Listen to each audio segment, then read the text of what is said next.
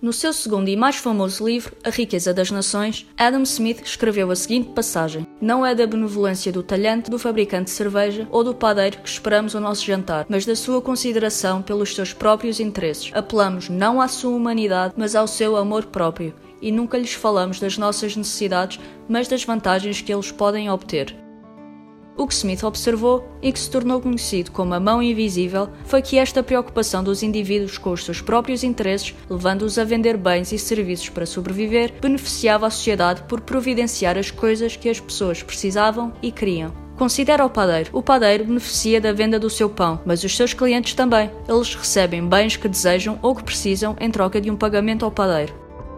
Smith notou que o valor que os clientes ganham por comprarem o pão é maior do que o preço que eles pagam pelo mesmo. Isto é uma troca mutuamente benéfica, através da qual ambas as partes ficam melhores após a troca. Este tipo de transação acontece milhões de vezes todos os dias.